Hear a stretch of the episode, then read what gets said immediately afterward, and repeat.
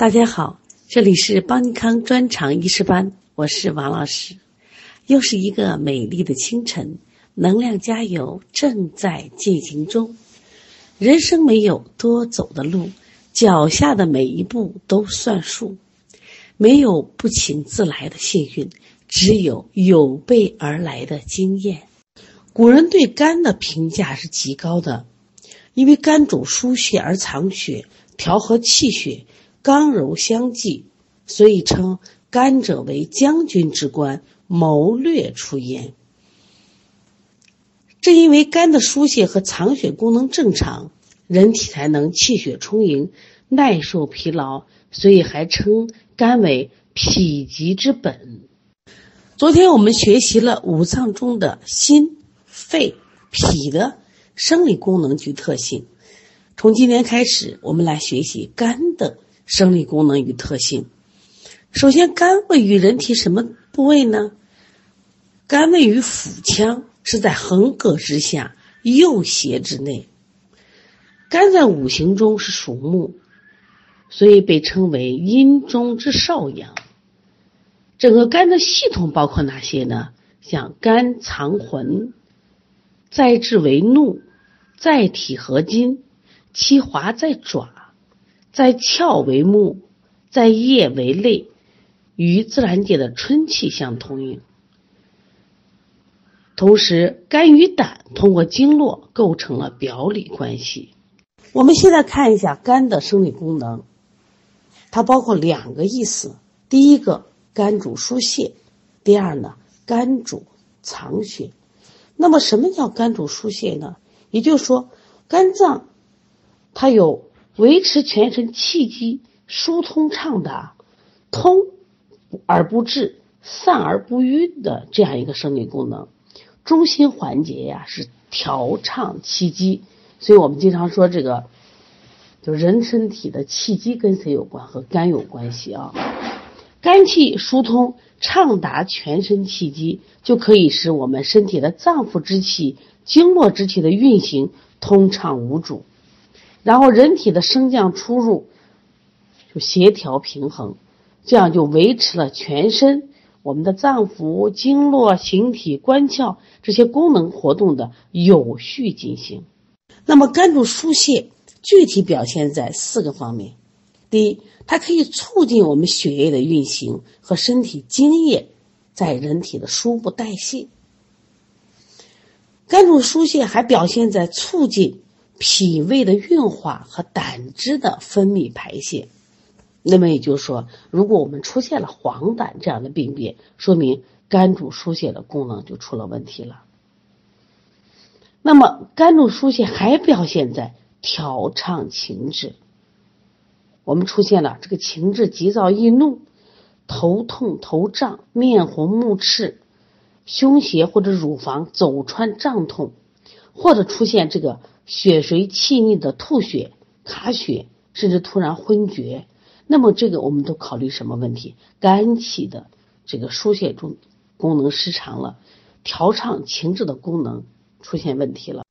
另外，男子的排精、女子的排卵以及月经来潮，它都有赖于肝气的疏泄。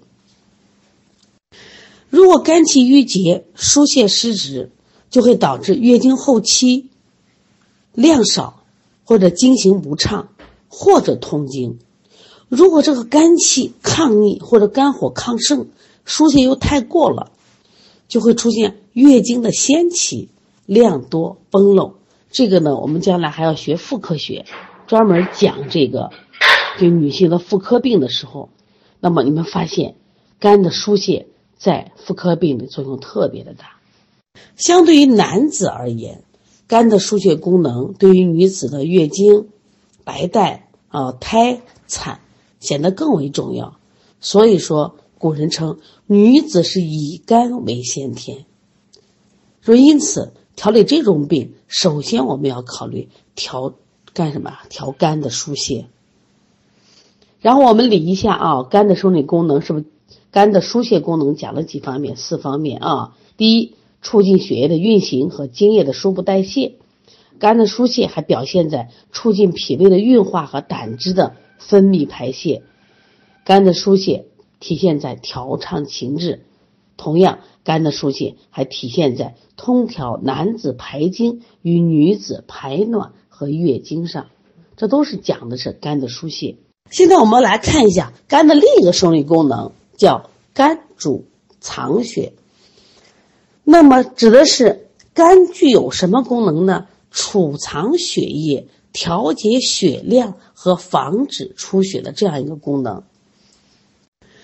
肝为血海，能储藏一定的血量，来制约肝的阳气升腾，维护肝的疏泄功能，使之充和调达。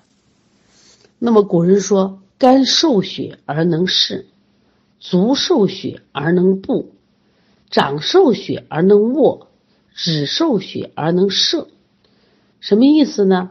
如果肝血不足呢，濡养功能就减退了。我们的筋、爪、目都会出现异常。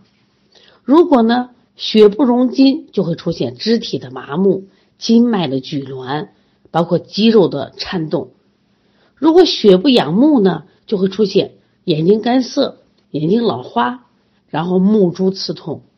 如果血不容爪呢，就会出现爪甲的脆薄、干枯易于折断。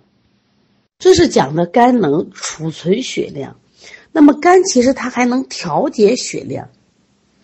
那么在一般情况下，人体的各部分血量它都是恒定的。但是有如果你出现了，比如说机体有大量的活动，或者情绪或外界的气候影响，这个血量也有变化。你比如说剧烈运动或者情绪激动的时候，外周的血流量就增加；那在安静或休息的时候，外周的血液量就会减少，在《黄帝内经》里说过这样一句话：说人卧则血归于肝，说肝藏血，心行之；人动则血运于足经，人静则血归于肝脏。为什么呢？这是因为肝主血海造成的。肝呢，主藏血这个功能，它还可以防止出血。也就是肝呢，它具有收藏血液和防止出血的功能。我们昨天学了脾脏，它有统摄血液的功能，在这里记住啊，可以防止出血。那么今天我们讲了肝脏也有防止出血这个功能啊，因为肝气可以收缩血液，当肝气充足的时候，就能固涩肝血，不至于出血。如果肝气疏泄好，畅达气机，可以维持血液运行通畅而不出血。那么，如果这个肝肝气太抗逆了，疏泄太过了，它就可能导致出血。另外呢，肝还主凝血，因为肝的阴气主收敛，肝阴充足的时候，它可以什么发挥凝血的作用而防止出血。我们现在来看一下肝的生理特性，在我们的教材里写了四点。这都是考点啊，一定要记住：一、体阴而用阳；二、肝为刚脏；第三，肝主生发；第四，肝性喜调达而恶抑郁。我们主要看一下第一点的理解，这一点呢，就是理解中的一个难点，而且是一个常考点。又是阴啊，又是阳，这什么意思？肝体阴说明什么？两点，第一点。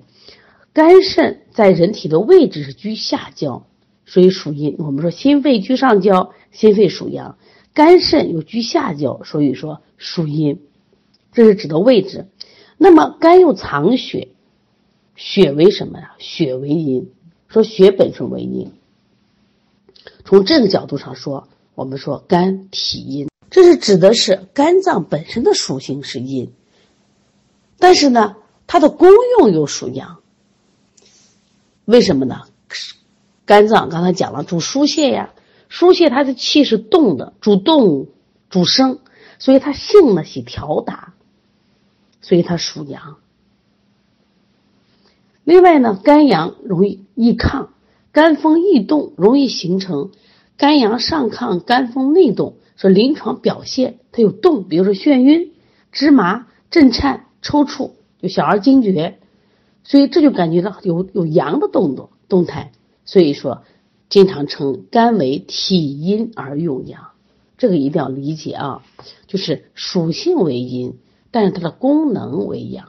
我们举个例子吧，那这个女孩，女孩和男孩来比，那个女生她就属阴，但这个男孩呢，实际上他平常走起路来风风火火，那性格呢是很泼辣，干事儿呢是麻利。哎，我们发现他本来应该像林黛玉一样，走起路来柔弱，说话声来细微。那她本身是女生啊，就应该是这样。但是这个女孩身为什么女儿身，但是她的一些状态却是用阳。这个这就像我们体阴而用阳，肝的生理特性一样啊。肝为刚脏，刚什么意思？肝就为刚强燥急。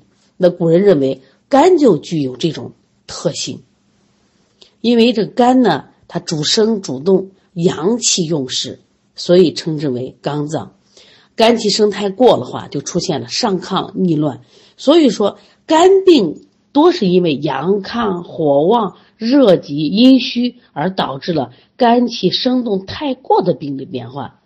到后来，我们中医诊断学就要学这个啊，关于肝的病就有肝气上逆、肝火上炎、肝阳上亢、肝风内动，所以出现了很多像那种眩晕呀、面赤、烦躁易怒。筋脉拘挛、抽搐、脚弓反张这些症状，所以对于治疗肝病的话，治法多是镇肝补虚、泻火滋阴、以柔克刚啊。那么肝的生理特性的第三个呢，叫肝主生发，这是什么意思呢？肝主生发指的是肝气呢就有向上生动、向外发散，就是生机不息的这样一个特性。那古人为什么把这肝属木？你看春天马上到了，我们就看到这个什么，就是万物这种发芽的这种状态，其实就是我们肝的一种生理状态。所以肝在五行中属木，它通于春气。那么春为四季之始，阳气始发，内蕴生生之机。我们第四条讲的是肝性。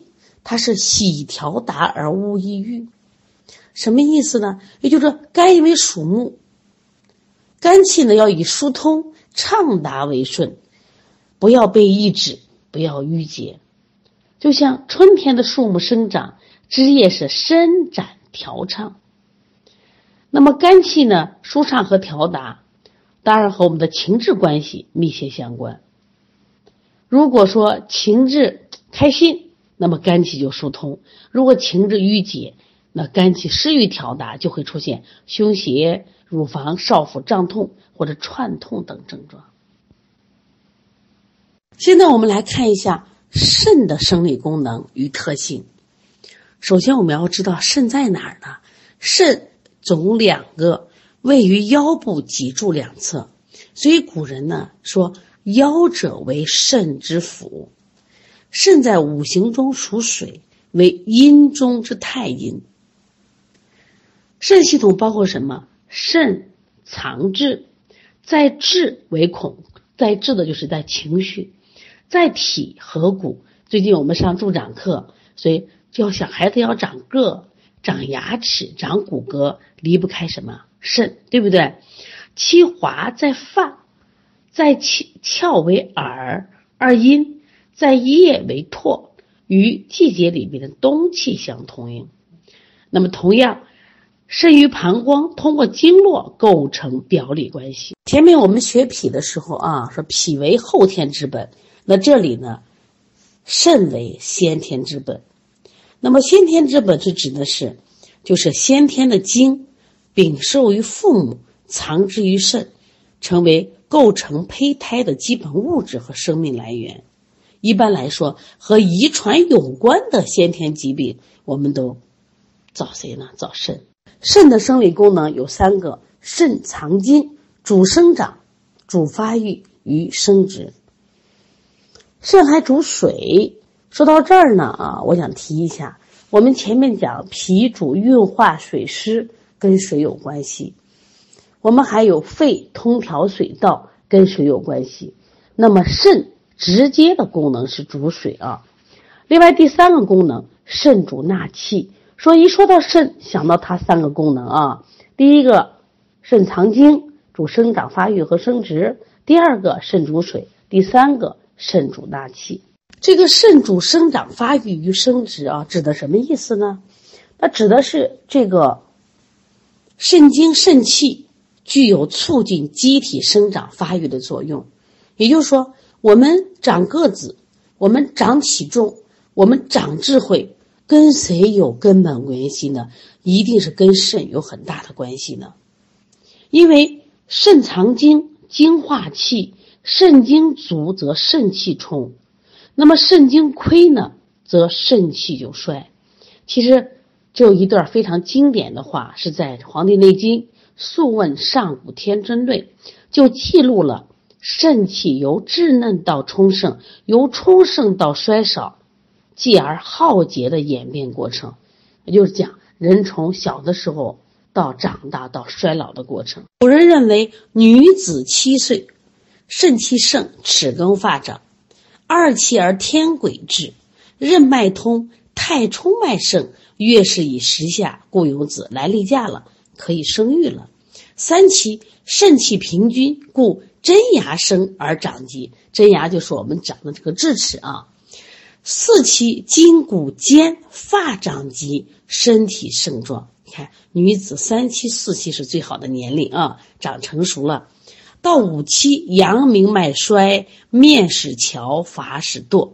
到五七三十五的时候，开始衰老了啊。首先从阳明经、阳明的胃经、阳明的大肠经，气血开始衰了。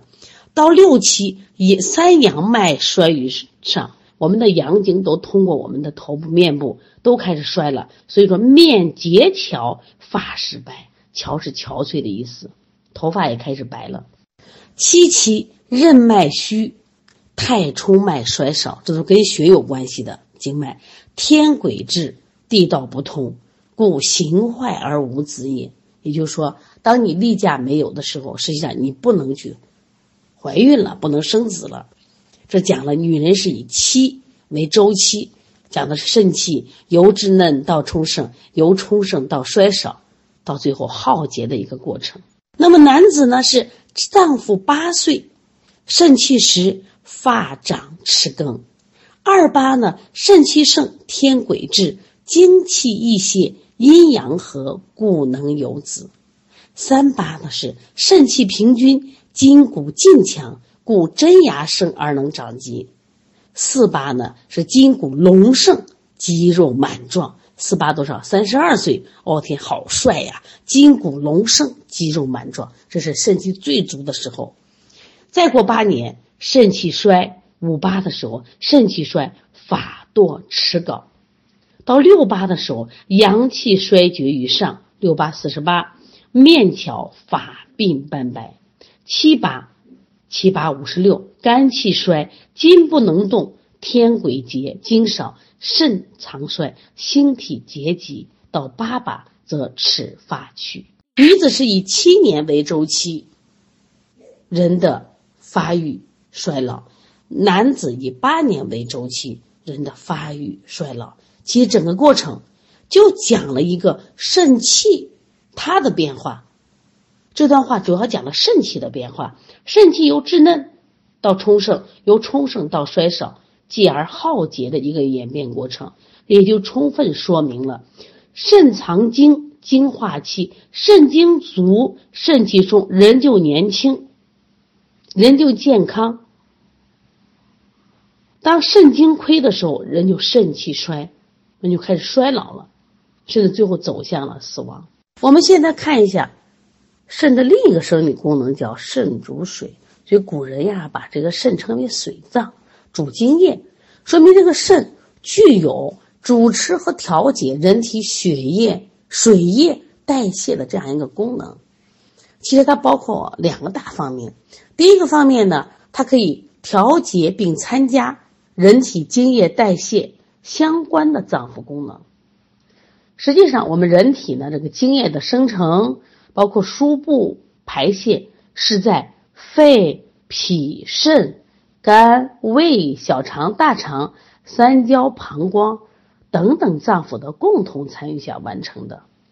但是，肾为脏腑之本，肾气的蒸腾气化，肾阴的滋润宁静。肾阳的温煦推动，对各脏腑参加津液代谢发挥重要的作用。像肾阳可以蒸腾气化，使水液中的清者上升，就是含有营养物质的津液，在肾阳的蒸腾下，经三焦水道而上升，给谁了？复固于肺，布散了周身。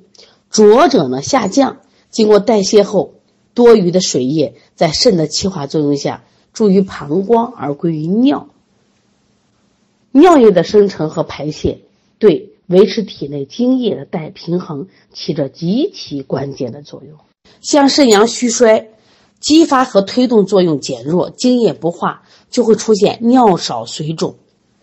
你看，我们一些看一些肾病患者，的水肿是因为什么？肾阳虚衰。那么还有肾阴不足、相火偏亢、虚热和水湿蕴结，出现了尿频而数。还有当肾气虚衰，它的固摄功能下降，还会出现尿失禁，说明你看，这个肾主水，体现在这个调节尿液的生成和排泄方面也是非常非常重要。现在我们看肾的第三个功能叫肾主纳气。我们知道肺呢是一个气脏，它主什么？吸入清气，主一身之气。那么吸进去的气体是不是还要收纳住，才能保证呼吸的功能？这就是肾主纳气的功能。那么肾气摄纳肺所吸入的自然界的清气，要保持一定的什么深度，防止呼吸表浅。我们前面讲过。肺司呼吸，这个一呼一吸两个意思啊。呼气是靠的是肺气的宣发，吸气呢是靠的是肺气的肃降。但是吸气要维持一定的深度，除了肺气肃降的作用外，还要有赖于肾气的摄纳潜藏。说呼出心于肺，而吸入呢是肾于肝。古人又这样称为“肺主气之主，肾为气之根”。也就是说，人体的呼吸功能虽然为肺所主，刚才我们讲了，宣发呼气是靠肺气的宣发，吸气是靠肺气的肃降，但是要维持这个深度，一定要靠什么？肾的摄摄纳潜藏。把这话一定要记住啊！肺为气之主。肾为气之根，这绝对的考点啊！这句话啊，我们把这个叫做肾主纳气，其实就是肾气的一个封藏作用，在呼吸运动中的具体体现。把气吸进来了，我还能把它藏得住，保持一定的深度，不至于它去流失。当肾气充沛的时候，摄纳有权，那好，这个孩子的呼吸是。均匀和调，气息深长，没病状态。如果说肾气衰弱，摄纳无力呢？肺虽然吸进去清气，但是不能下纳于肾，则会出现呼吸的表浅，或者是呼多吸少，动则气喘的病理表现。所以我们经常称为肾不纳气，这个明白了吧？我经常说肾不纳气，它有什么表现呢？是。呼多吸少，动则气喘，气息是在前边。好了，我们再总结一下啊，肾的生理功能有三个，一起给我回想。第一，肾藏精，干嘛呢？主生长、主发育、主生殖。第二个呢，肾主水，肾的气化功能对精液的输布和代谢，维持精液的代谢平衡，起着重位的调节作用。那第三个。从气的方面来讲，肾主藏纳气，这个要记住啊。肾主纳。那我们来看一下肾的生理特性，也有三个。第一个，肾为封藏之本；第二个，肾为水火之宅；第三个，肾勿燥。那么，肾为封藏之本，古人这样评价它说：“肾者，主蛰，蛰就是蛰伏的意思，是封藏之本。”那么肾的封藏作用呢，体现在人体的藏精、纳气、固摄充任、固摄二便等方面。如果肾气封藏的好，说明你的精气充满，人体的生机旺盛。如果肾气的封藏失职，就会出现什么样的状态呢？滑精、喘息、遗尿，甚至小便失禁、多汗、大便滑脱不尽，还有女子的带下、崩漏、滑胎，都属于肾主封藏的功能下降。现在我们来看一下肾的生理特性的第二个，就肾为水火之宅。大家知道肾有两个嘛，位于腰部脊柱两侧啊。那么这个肾呢，它为五脏六腑之本，主一身阴阳，被称为什么？就水火之宅。寓意呢，真阴含真阳，真阴指的是命门之水，真阳呢指的是命门之火。古人认为五脏六腑之阴。非肾阴不能滋养，五脏六腑之阳为肾阳不能温煦，因为肾阴是人体阴液之根本，所谓命门之水；肾阳呢是人体阳气之根本，称为命门之火。所以这段话一定要记住啊！五脏六腑之阴非肾阴不能滋养，五脏六腑之阳非肾阳不能温煦。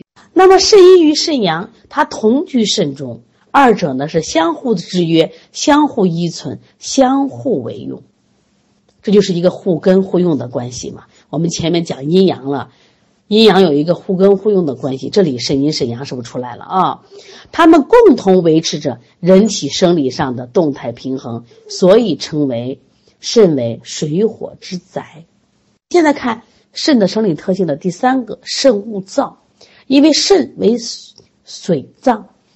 主藏精，主精液，所以它喜润而不喜燥。如果燥盛的话，则伤精，就会出现精液的干枯，导致肾的阴精亏耗，引起了肾的病变。大家学习的时候一定要把肾的生理功能和肾的生理特性要区分开来啊，这都是考点。你看，肾的生理功能是肾藏精，主生长发育与生殖。肾主水，指的是肾的气化功能；肾主纳气。那么肾的生理特性是肾为封藏之本，肾为水火之宅，肾勿燥。所以把这个不要混淆了啊！在教材后面有个提醒，这都是考点，就是在《黄帝内经》里边，或者古人对就是五脏的一些特殊的称呼：心为身之本，君主之官，五脏六腑之大主。